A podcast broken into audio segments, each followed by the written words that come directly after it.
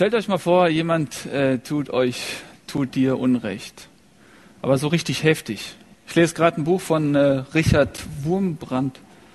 Ja, so heißt er. Ähm, er war 14 Jahre in Haft wegen seines Glaubens und das neun Meter unter dem, unter der Erdoberfläche. Und er hat 14 Jahre die Sonne nicht gesehen, den Mond nicht, keine Blumen, kein Schnee, kein Tageslicht. Und das war echt heftig. Äh, ich bin noch nicht zu Ende. Ich weiß nicht, wie er reagieren wird. Aber stell dir mal vor, jemand tut dir über Jahre Unrecht, also mobbt dich. Und da gibt es zwei Reaktionen. Ja, ich sag mal, jetzt nicht über Jahre, vielleicht jemand, haut dir jemand ins Gesicht. Oder noch fieser, er spuckt dir ins Gesicht. So vor deinen Freunden. Da gibt es zwei Reaktionen. Die eine Reaktion ist, du fängst an, diese Person zu hassen und du wünschst ihm den Tod und du versuchst zurückzuschlagen. Du suchst nach Gelegenheiten, um es ihm heimzuzahlen. Das ist die eine Reaktion. Die andere Reaktion ist, du vergibst ihm. Wenn du dich für die eine Seite entscheidest, für das Hassen, dann gewinnt das Böse.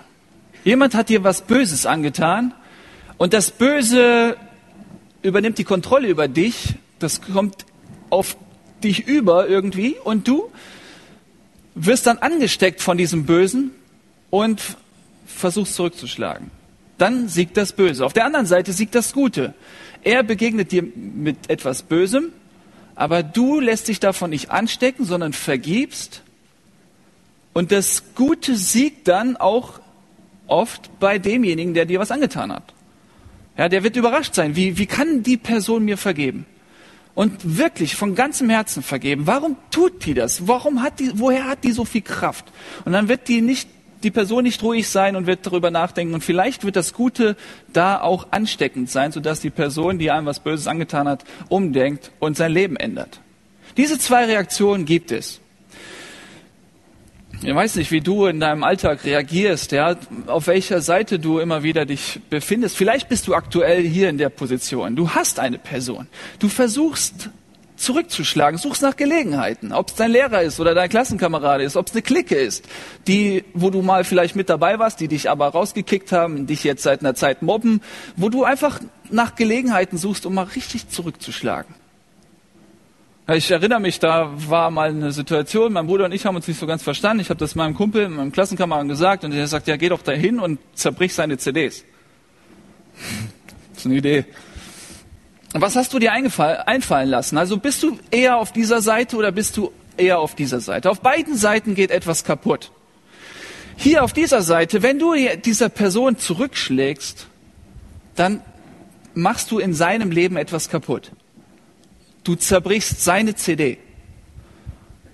Auf dieser Seite geht bei dir was kaputt. Hier zerbricht vielleicht nicht eine CD, aber dein Herz. Das tut weh. Ich meine, viele von uns sagen, ja, warum kann Gott nicht einfach so vergeben? Warum sagt er nicht einfach, ja, ich vergebe dir, macht nichts, ist okay, ich drücke ein Auge zu. Warum nicht einfach diese Worte, ich vergebe dir? Warum muss sein Sohn sterben?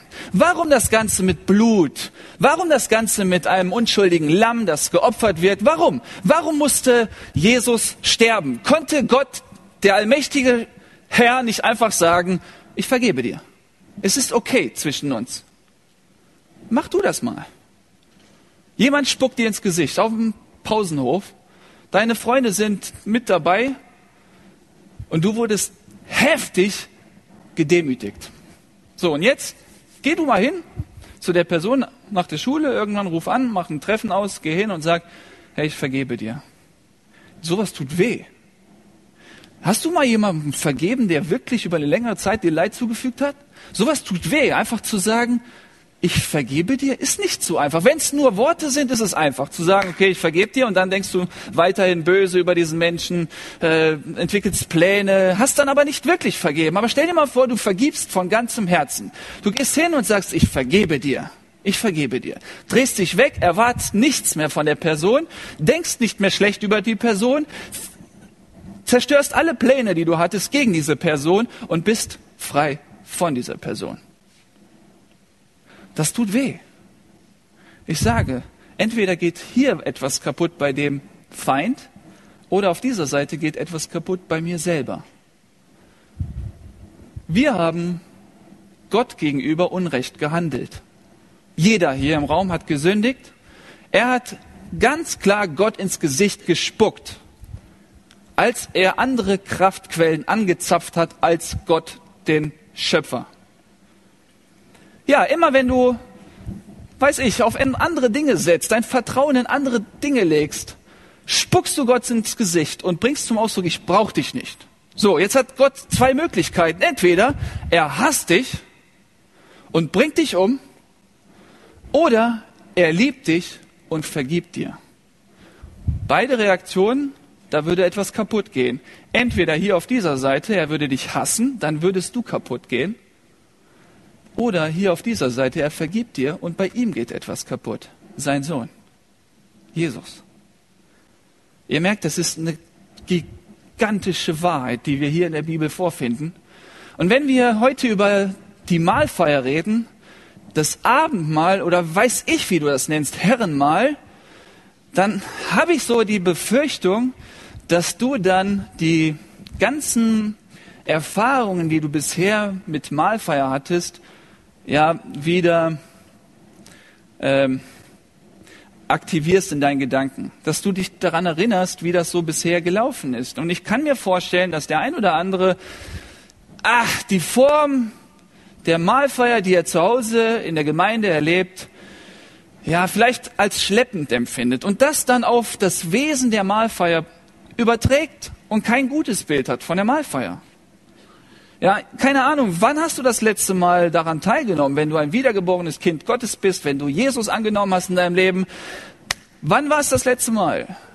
Tust du es regelmäßig? Und wenn du das tust, tust es mit vollem Herzen, aus vollem Herzen, tust es mit Begeisterung, tust es aus Überzeugung, tust es, damit auch andere sehen, dass du zu diesem Jesus gehörst und dankend die Gnade und die Vergebung annimmst, die er dir erwiesen hat durch den Kreuzestod Jesu. Es ist immer so anstrengend, so, so fast unerträglich. Ich mache jetzt seit sieben Jahren Gemeindearbeit, Jugendarbeit in der Gemeinde Heiger. Da haben wir immer Diskussionen im Bereich Mahlfeier. Immer, immer, immer wird da diskutiert. Kann sein, dass es in euren Gemeinden nicht so ist.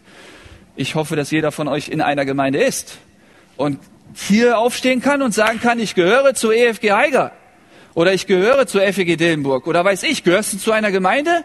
Wenn nicht, melde dich morgen an. Ganz dringend. Ganz, ganz dringend. Ich hoffe, dass nach der Predigt dir klar wird, dass du morgen ja, den, den, den nächstbesten Pastor oder den nächsten Pastor an, an oder Ältesten anschreibst und sagst, ich möchte Gemeindeglied werden. Ja. Und lieber gestern als heute. Und sorry, dass ich das nicht schon viel früher gesagt habe. Ich möchte sehr. Aber ich glaube, dass wir einige oder viele hier unter uns haben, die mit Mahlfeier einfach etwas Anstrengendes äh, assoziieren, verbinden. Und äh, ich glaube, das liegt daran, wenn, wenn, wenn jetzt links, links kalt ist, eiskalt und rechts ist heiß, dann gibt es in der Mitte sowas lauwarmes, ja, sowas ekelhaftes. Ich habe vor zwei Tagen bei einer älteren Frau zu Abend gegessen mit meinem Vater und die hat uns lauwarme Hühnersuppe ohne Salz und Pfeffer, also da war kein Gewürz, also wirklich. Aber äh, und ganz viel äh, Öl und Fett und und ich habe zweimal gegessen und ich konnte dann einfach nicht mehr. Und sie fragte, warum? Und ich konnte nicht. Das war lauwarm, das war widerlich. Bäh. Wenn in unseren Gemeinden hier die junge Generation ist, die gehen auf eiskalt ab. Ja, eiskalte Cola, weiß ich, eiskalt, kalt, kalt ist gut. Sag mal, die ältere Generation mag so heißen Tee und Suppe und so. Also warme, heiße Suppe jetzt nicht. So, was, was tun wir in den Gemeinden oft? Wir versuchen irgendwie es denen gerecht zu machen und denen gerecht zu machen und daraus wird so eine lauwarme, ungewürzte Nudelsuppe. Ja, die ältesten Lieder der Jugend müssen dann die Senioren einüben als neue Lieder. Leben aus der Quelle oder ein Leben gegeben oder weiß ich was. Ja, und dann versuchen wir diese Lieder zu singen und dann ist nicht nur die Mahlfeier lauwarm, sondern auch der Lobpreis und die Anbetung ist lauwarm und dann sind unsere Herzen lauwarm. Das ganze Miteinander ist lauwarm. Bäh, sagt Jesus. Zwei Löffel und ich kann nicht. Bäh, eklig. Und das, das, das nervt, das ärgert, weil an sich ist die Sache so wertvoll und gut und wichtig und du müsstest, wenn nicht wöchentlich, dann monatlich an einer Mahlfeier teilnehmen. Und wenn du in keiner Gemeinde Mitglied bist, drin bist, ja, dann wirst du das wahrscheinlich auch nicht dann regelmäßig tun. Deswegen melde dich schnell an. Ja. Wir kommen zu unserem Text. Ich habe bewusst die Elberfelder Übersetzung heute gewählt, weil ich glaube, dass die meisten von uns Mahlfeier kennen aus der Elberfelder Übersetzung. Weil unsere älteren Geschwister in der, Gemeinde, in, in der Gemeinde immer wieder dann diese Verse lesen. Und ich glaube, sobald du die ersten Worte hörst, schaltest du wieder ab, weil du das so oft gehört hast. Und er nahm Brot, dankte, brach und gab es ihnen und sprach, dies ist mein Leib, der für euch gegeben wird, dies tut zu meinem Gedächtnis. Und jetzt sagen alle im Chor ebenso auch, ja, ist doch so für viele. Ich hoffe, dass derjenige, der heute neu hier ist, äh, ähm, ja, das anders entdeckt und kennenlernt und wir auch das neu entdecken und dann ab nächsten Sonntag mit Überzeugung daran teilnehmen. Wir haben diesen Text also vorlegen und ich möchte mit uns äh, da die, die Verse durchgehen, Vers für Vers, ähm, wie gesagt aus der Elberfelder Übersetzung. Und zwar ähm, lesen wir in Vers 7, es kam aber der Tag des Festes der ungesäuerten Brote, an dem das Passalam geschlachtet werden musste. Das ist geschichtlich ein sehr besonderer Moment. Und ich hoffe, dass euch schnell klar wird, dass wir um das Ereignis, über das Ereignis am Kreuz auf Golgatha reden. Wir reden gerade über die Mitte der Bibel. Wir reden über das Wichtigste unseres Glaubens. Wir reden jetzt über das Evangelium und wir sind jetzt an einem Donnerstagabend, worauf der Freitag folgt, an dem Tag, wo Jesus gekreuzigt wird. Es sind nicht mehr 24 Stunden. Es ist nur noch eine kurze Zeit, da wird Jesus Christus sterben. Warum? Damit Gott der Vater sagen kann, ich vergebe dir. Das ist ein ganz besonderer Moment und Jesus weiß, dass er sterben wird. Er weiß, dass er nach drei Tagen auferstehen wird. Er weiß, warum er auf dieser Erde war. Er weiß, welchen Sinn das hat. Er hat es auch seinen Jüngern immer und immer wieder, drei Jahre lang, immer wieder erklärt. Und die haben es bis zu diesem Moment immer noch nicht gerafft. Und die werden es bis zur Auferstehung nicht raffen. Er, und trotzdem will er es ihnen jetzt nochmal erklären. Und er wählt diesen Zeitpunkt hier bei dem Passafest. Er schreibt jetzt Geschichte. Er verweist auf eine Tradition der Juden. Für die Juden ist Pessach, Passa, ein besonderes Fest. Einmal im Jahr wird dieses Fest gefeiert. Das ist so, dass der Vater dann an diesem Abend vor, äh, an, dies, an diesem Abend, ja, vor dem Tag der Befreiung der Israeliten aus Ägypten. Ja, das, das war der Moment, dem Abend vorher, als das Lamm geschlachtet wurde. So in dieser Tradition feiert die Familie, die jüdische Familie zusammen das Passa. Und das wird dann ganz traditionell angegangen. Der Vater steht auf, erklärt das. Äh, und dann muss der Jüngste in der Familie aufstehen, der kleinste Sohn oder die Tochter, und fragen, aber Papa, warum ist dieser Abend so besonders? Das ist dann einstudiert, das sagt er dann so und dann erklärt der Papa und verweist auf den Auszug aus Ägypten, den wir ja hier auch beim Satt dann durchgenommen haben. Das war der Abend, ja, wo Gott Pharao gesagt hat, ich richte jetzt ganz Ägypten, alle Menschen und er sagt, alle werden gerichtet, aus, außer die oder an denen wird das Gericht vorübergehen, das heißt Passa vorübergehen, die dann ein Lamm schlachten werden und das Blut des Lammes dann auf die Türschwellen, Türpfosten streichen werden. Die werden dann nicht dieses Gericht erleben. Da wird nicht das erstgeborene Kind, der erstgeborene Sohn sterben. Alle anderen müssen einen Todesfall in der Familie erleben. Das war das Gericht Gottes, die zehnte Plage, ihr erinnert euch. Und äh, um das mal runterzubrechen, brechen, stellt euch mal vor, hier, wir alle, die wir jetzt hier in diesem Raum sind, wir sind Ägypten. Alle Menschen, ob, die, ob wir jetzt die Ägypter oder Israeliten sind, alle, die da gerade leben. Wir sind alle Menschen da in Ägypten und Gott sagt zu uns, alle diejenigen, die sich mit dem Edding einen Strich auf die Stirn malen, die werden nicht sterben. So, und wir würden erstmal sitzen und was? Was? Hä? Ja, Gott würde das, keine Ahnung, über einen Prediger Mose dann sagen, ja, so sieht's aus. Gott wird alle richten, alle müssen sterben, außer diejenigen, die sich einen Edding nehmen und dann einen Strich auf die Stirn malen. Dann würden einige sagen, nee, das, nee, glaube ich nicht. Andere würden sagen, okay.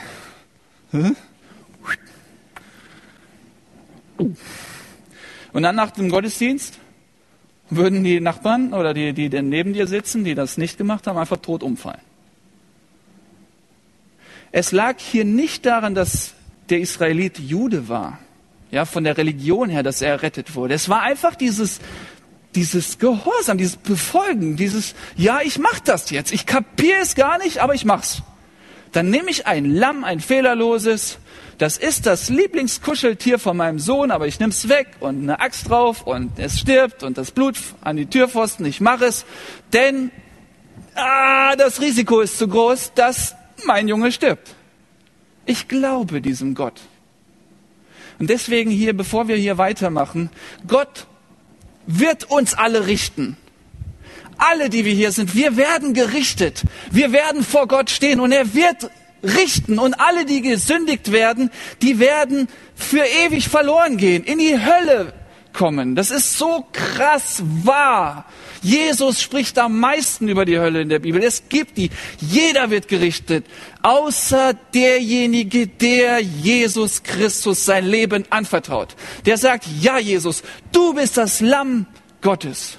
Du wurdest geopfert für meine Schuld. Und deswegen kann Gott sagen, ich vergebe dir. Und deswegen werden wir die himmlische Herrlichkeit mit ihm teilen, erleben und ewig errettet sein. Und deswegen feiern wir das Mahl. Das ist also historisch ein, ein, ein einzigartiger Moment.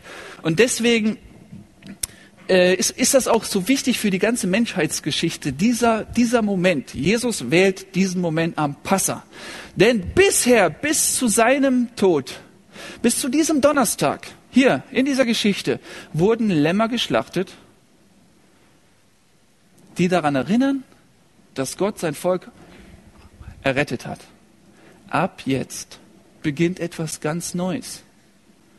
Ab jetzt ist Jesus das Lamm, das geschlachtet wird, geopfert wird. Deswegen also hier Vers 7, es kam aber der Tag des Festes der ungesäuerten Brote. Manche fragen sich, warum ungesäuerte Brote?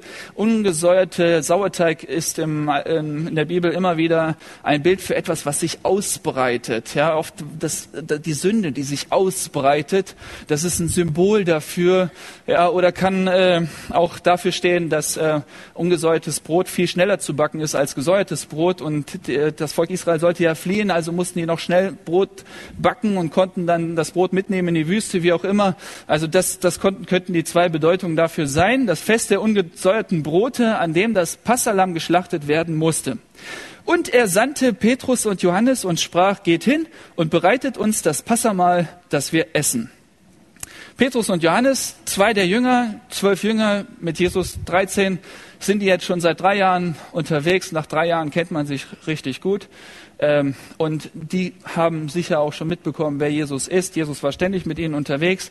Und da sucht er wieder Petrus und Johannes aus und du fragst dich, ey, das ist unfair, weil die waren ja schon bei dem Berg der Verklärung, die waren hier und da, immer die beiden, warum nicht mal andere der zwölf Jünger?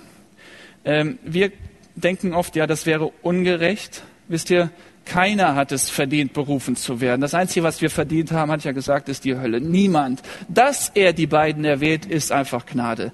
Die haben irgendwie nicht, die haben nichts Besseres gemacht, sage ich gleich noch was. Äh, sie waren nicht irgendwie besonders als andere. Er hat sie einfach ausgeguckt. Und vielleicht fragst du dich, ja, warum stehen immer andere auf der Bühne und ich nicht?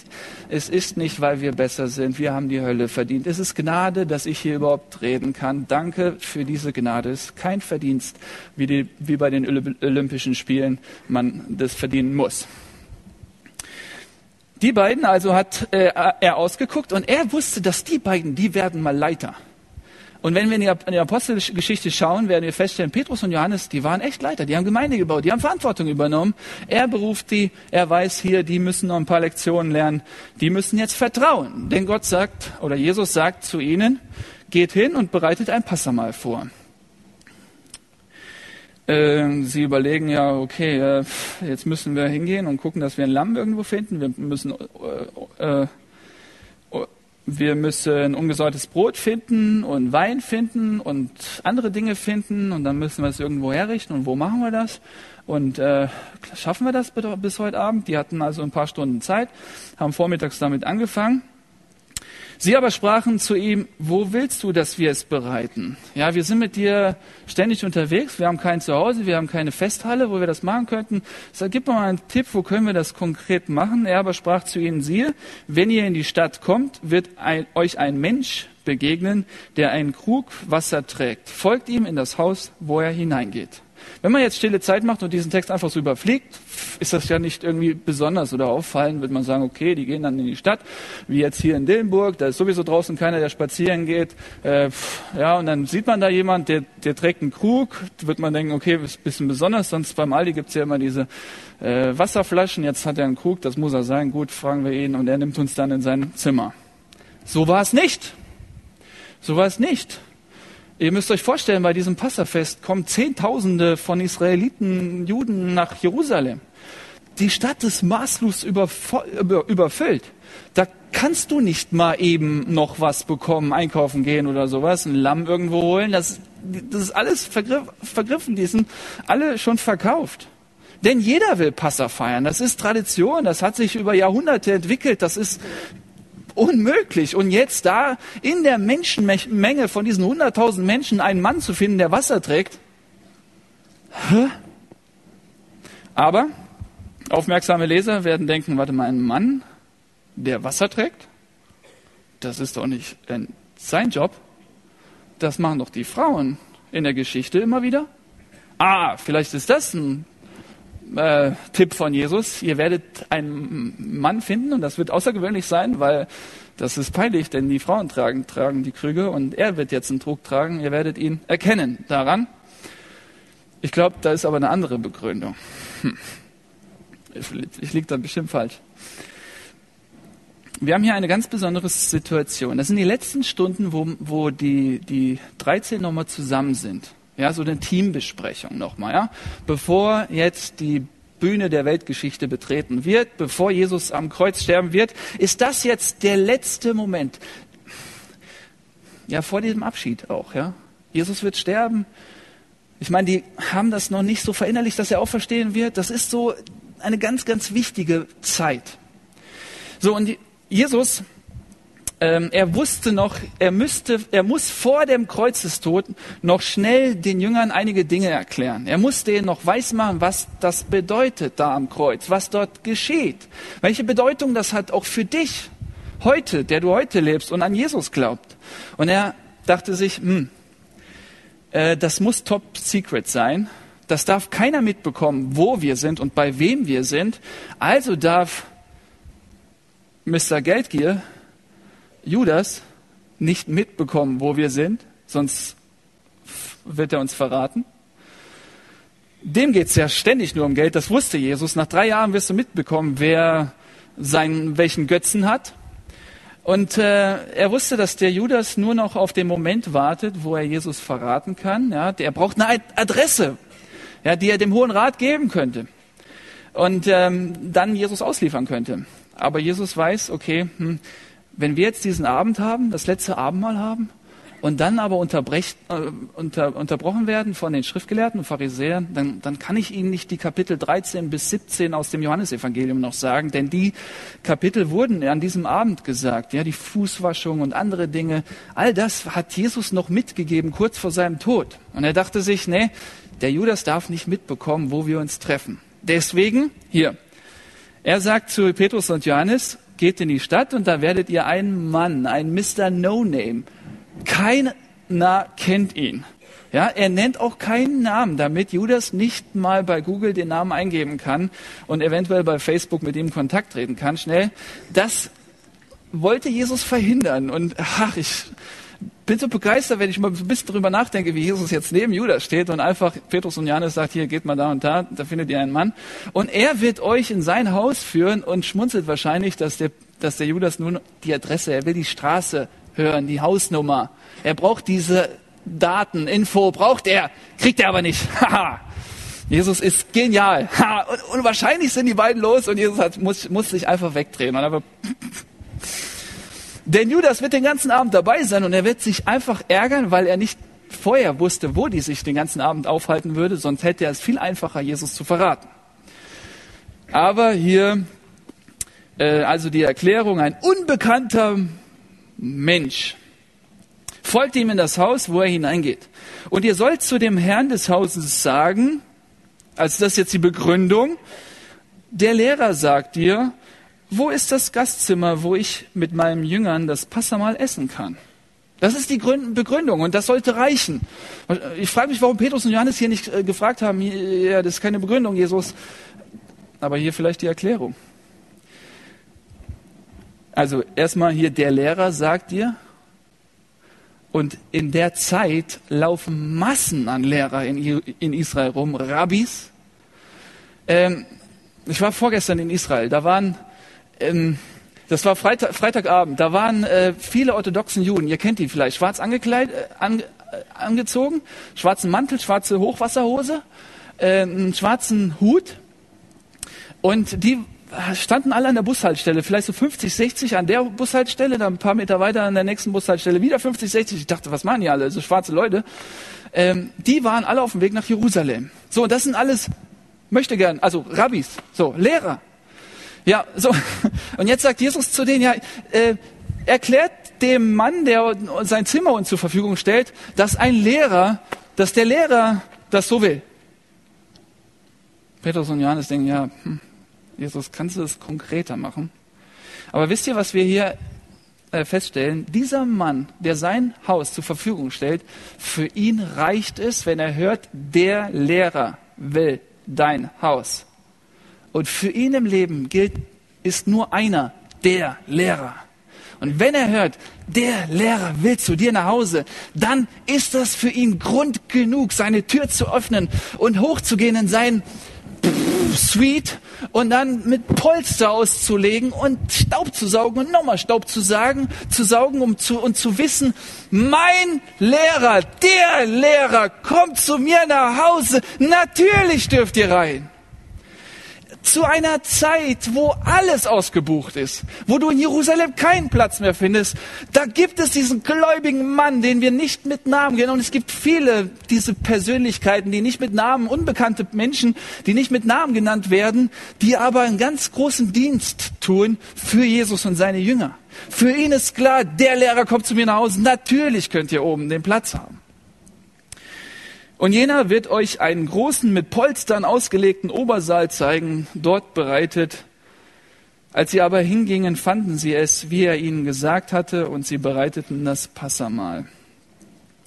Leute, das ist, jetzt, jetzt beginnt die ganze Erklärung ja, von dem, was ich am Anfang gesagt hat, dass Jesus das Lamm Gottes ist. Und als die Stunde gekommen war, legte er hier, als die Stunde gekommen war, wie oft sagt Jesus, es ist noch nicht Zeit und Stunde. Es ist, die Zeit ist noch nicht da. Es ist noch nicht so weit. Vorher, die ganzen Kapitel vorher, immer wieder, nein, nein, nein, sag's keinem, denn die Zeit ist noch nicht da. Jetzt ist die Zeit da. Jetzt beginnt dieser Moment. Jetzt beginnt der Abend vor dem Ereignis schlechthin, die Kreuzigung Jesu. Und als die Stunde gekommen war, legte er sich zu Tisch und die Apostel mit ihm und er sprach zu ihnen. Und Leute, hier kommt der Satz, ja, den wir wahrscheinlich nicht so ganz fassen können und ich wünschte mir, dass jeder das heute fassen kann. Denn er sagt, mit, mit Sehnsucht Hey Leute, ich bin jetzt seit 33 Jahren hier auf dieser Erde und davor eine ganze Ewigkeit beim Vater. Mit Sehnsucht. Jahre, Jahrhunderte, Jahrtausende sind vergangen und mit Sehnsucht. Und jetzt ist es endlich soweit. Jetzt werde ich für euch sterben. Jetzt werdet ihr errettet. Jetzt werden wir den Sieg erringen am Kreuz von Golgatha. Und dann hat nicht mehr der Teufel die Macht. Dann hat die Sünde nicht mehr die Macht. Dann hat die Hölle nicht mehr die Macht. Jesus hat die Macht. Jesus. Und deswegen sagt er, mit Sehnsucht habe ich mich danach gesehen, diese Zeit mit euch zu verbringen, euch das zu erklären, was jetzt passiert. Denn ab jetzt, Freunde, ab jetzt ist es, beginnt meine Leidenszeit, mein Sterben am Tod und ich werde auferstehen. Und dann wird das erfüllt sein. Könnt ihr das ein bisschen begreifen, welche Liebe dahinter steckt? Er könnte doch einfach sagen, hier, ihr habt rebelliert, ich hasse euch, ich bringe euch um. Stattdessen sagt er, ich liebe euch. Und das bedeutet, dass bei mir etwas kaputt geht, und zwar mein Leben. Und Jesus wird kaputt gemacht von den Menschen, gefoltert und angespuckt. Denn ich sage euch, dass ich es gewiss nicht mehr essen werde, bis es erfüllt sein wird im Reich Gottes. Und er nahm einen Kelch, dankte und sprach, nehmt diesen und teilt ihn unter euch.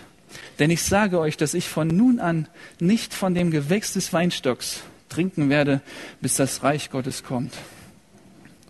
Ja. Bisher haben die immer rückblickend das Passa gefeiert, immer auf die Befreiung von damals.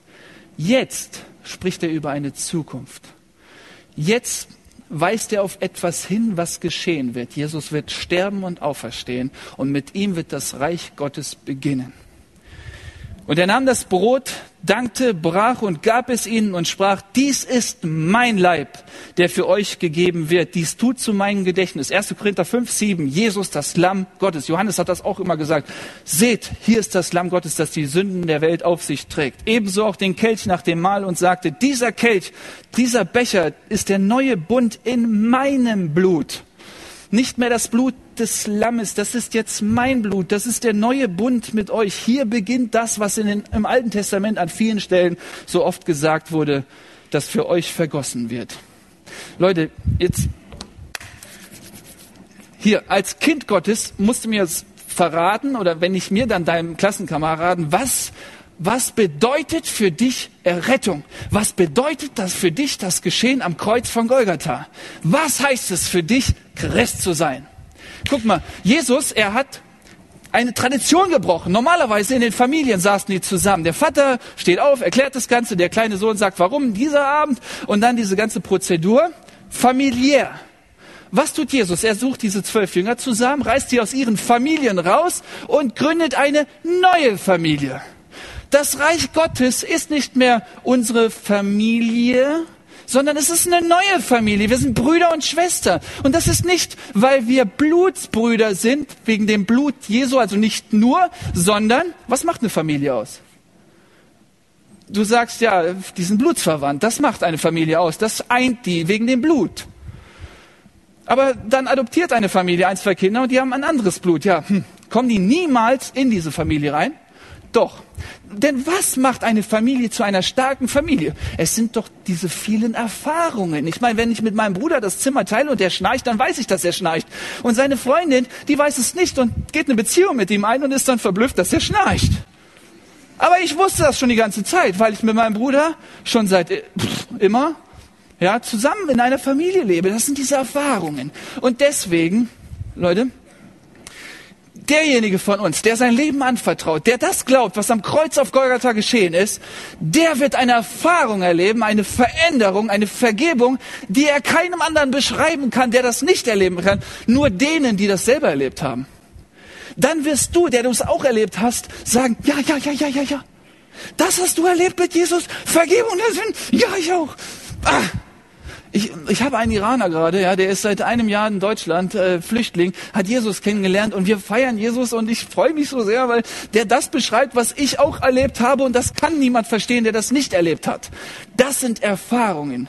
Und dann lebt man im Glauben und man baut Gemeinde und man ist Mitarbeiter, man gründet einen Kreis. Keine Ahnung. Ich kann euch sagen, jetzt nach sechs, sieben Jahren Gemeindearbeit, Jugendarbeit in Haiger, der Mitarbeiterkreis jetzt, den wir aktuell haben, ist für mein, ist der beste, den ich bisher hatte in Haiger. Ja, viele Dinge, die wir zusammen durchmachen mussten, haben uns zusammengeführt. Und ich muss sagen, ja, es sind Erfahrungen, wo ich sage, das ist, ah, gut, dass man das so teilen kann miteinander. Das ist Familie. Hier sitzt der Bruder Basti, das ist ein Jugendleiter von uns, ja, wo, wo, wo ist er seit fünf Jahren, ich nenne ihn eigentlich nicht Bruder Basti, aber, Entschuldigung. Ich glaube, ihr habt verstanden, was ich meine. Und das Letzte, und damit möchte ich schließen, wenn du sagen, erklären musst, was das Kreuz mit dir gemacht hat. Ja, und mit, das ist nicht nur so individuell, das, das Kreuz bedeutet für mich, das Kreuz bedeutet für uns. Es schafft eine Gemeinschaft, eine familiäre Gemeinschaft. Und jetzt in dieser Gemeinschaft passiert etwas, was die Welt nicht kennt. Eine umgedrehte Hierarchie. nicht der coolste, intelligenteste, bestaussehendste ist der Leiter, sondern der, der am besten Buße tun kann. Ja, das zählt für Jesus. Ich meine, der Petrus hat Jesus verraten, verleugnet. So, was sagt Jesus? Wenn du umkehrst, stärke deine Brüder. Wenn du Buße tust, fang an, Verantwortung zu übernehmen. Derjenige unter uns, der den Mut hat, auf die Knie zu gehen und zu sagen, Jesus, ich bitte dich um Vergebung. Hier hast du mein Leben. Es war falsch. Ich habe dir ins Gesicht gespuckt. Tut mir leid. Der, den hat Jesus im Blick. Da wird er wahrscheinlich über Ecken eine Anfrage schicken. Ich habe hab von dem gehört, dass du das und das kannst. Kannst dir vorstellen, beim nächsten Junggottesdienst das und das machen? So läuft das.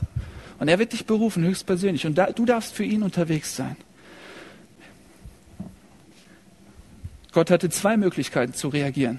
Entweder er würde dich hassen und dich vernichten, oder er vergibt dir und macht sich selber, vernichtet sich selber. Sein Sohn musste sterben.